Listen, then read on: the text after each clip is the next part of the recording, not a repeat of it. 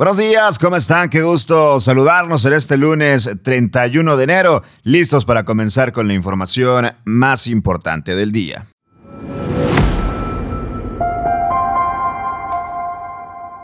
Ya son 9 millones de vacunas aplicadas en el estado de Nuevo León, les tenemos detalles. Arranca el gobernador Samuel García la carretera interserrana, les contaremos. Indica la ONU que son 506 casos de muertes violentas de mujeres en Nuevo León. Refinería de Cadereyta culpable de la mitad del problema de contaminación en el estado. Y a nivel nacional anuncia López Obrador que en el 2023 se inaugura el tren Maya y el aeropuerto de Tulum. Comenzamos.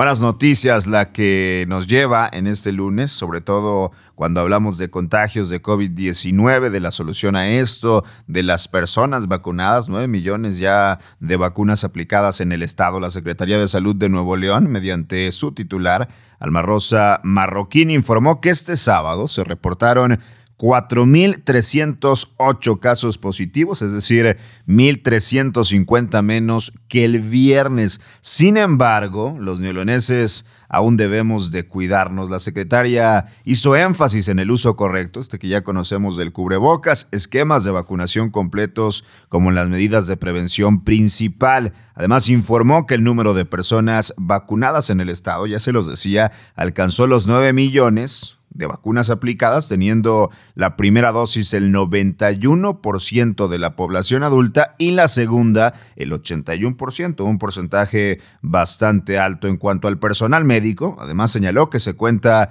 con 1.658 personas contagiadas y 57 casos sospechosos. Avanza Nuevo León en vacunación y le hace frente al COVID-19 el uso correcto y apropiado del cubrebocas es la primera herramienta con la que contamos y que debemos de aprender a usarla, que va a ser una constante, al menos durante las próximas semanas y veremos cuál es el comportamiento en los próximos meses.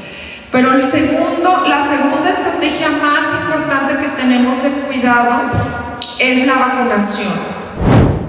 En otra información, ayer de manteles largos en el estado se arrancaron las obras de la carretera interserrana, esto en el municipio de Galeana, Nuevo León. El gobernador del estado, Samuel García Sepúlveda, anunció que a la carretera, que contará con cuatro carriles, acotamiento y una longitud de 81 kilómetros, se le va a destinar un presupuesto de 28 millones de pesos y además podrá ser transitada de manera gratuita por todos los ciudadanos. La carretera contará con la presencia de elementos de Fuerza Civil y la Guardia Nacional, esto para salvaguardar la seguridad de quienes la transiten. De esta manera comenzaron las obras de esta carretera interserrana, uno de los proyectos insignia de los más importantes anunciados por el gobernador de Nuevo León.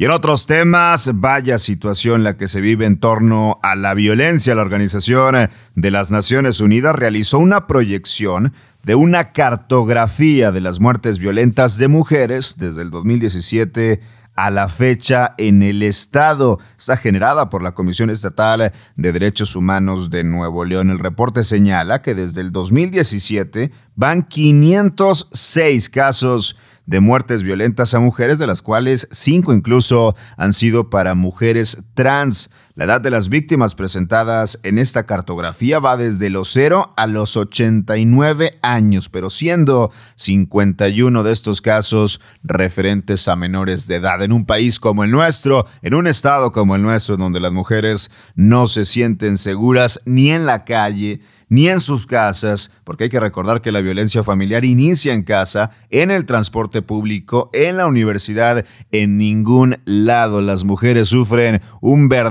calvario al vivir en México y hoy parece ser que también es un problema a nivel estatal. Ya son estos casos presentados, 506 de muertes violentas de mujeres en Nuevo León. Y hablando de problemas importantes en el estado, el nuevo inventario de emisiones atmosféricas del gobierno de Nuevo León revela que es la refinería de Pemex en Cadereyta que arroja casi la mitad de la contaminación por dióxido de azufre que ensucia el aire del área metropolitana de Monterrey y cerca del 20% de las partículas PM10 y PM2.5. En el inventario se destaca la contaminación por dióxido de azufre, en donde la refinería de Pemex en Cadereyta, esta que ya platicábamos, con 10.140 toneladas anuales, aporta contaminación, un 45.78% y un 42.43%, sumando todas las fuentes emisoras de contaminantes, incluyendo, por supuesto, las fijas.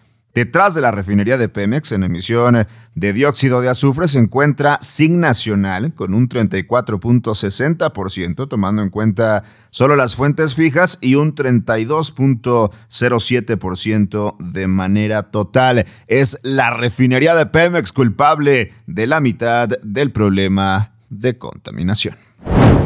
A nivel nacional anuncia López Obrador que en el 2023 se inaugura el tren Maya y el aeropuerto de Tulum. Serán inaugurados en este año y dijo que los proyectos protegen el medio ambiente y el desarrollo sustentable de la región. Tras su gira de tres días en esta zona para supervisar las obras del tren Maya, López Obrador visitó el área donde se va a establecer el Parque Nacional del Jaguar en una superficie de mil hectáreas, incluida la zona arqueológica de Tulum. El embajador de Estados Unidos en México, Ken Salazar, aseguró que las labores de los agentes en su país y particularmente en Quintana Roo, tras los hechos de violencia en el Estado, se enmarcan en un entendimiento bicentenario, el nuevo programa de cooperación binacional en materia de seguridad.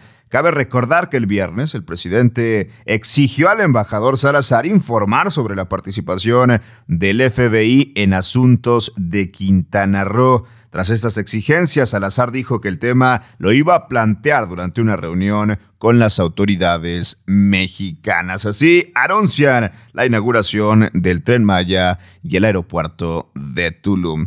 Así arrancamos esta semana con las notas más importantes del día. Yo soy César Ulloa, arroba César Ulloa G. Nos escuchamos y nos vemos mañana con más información.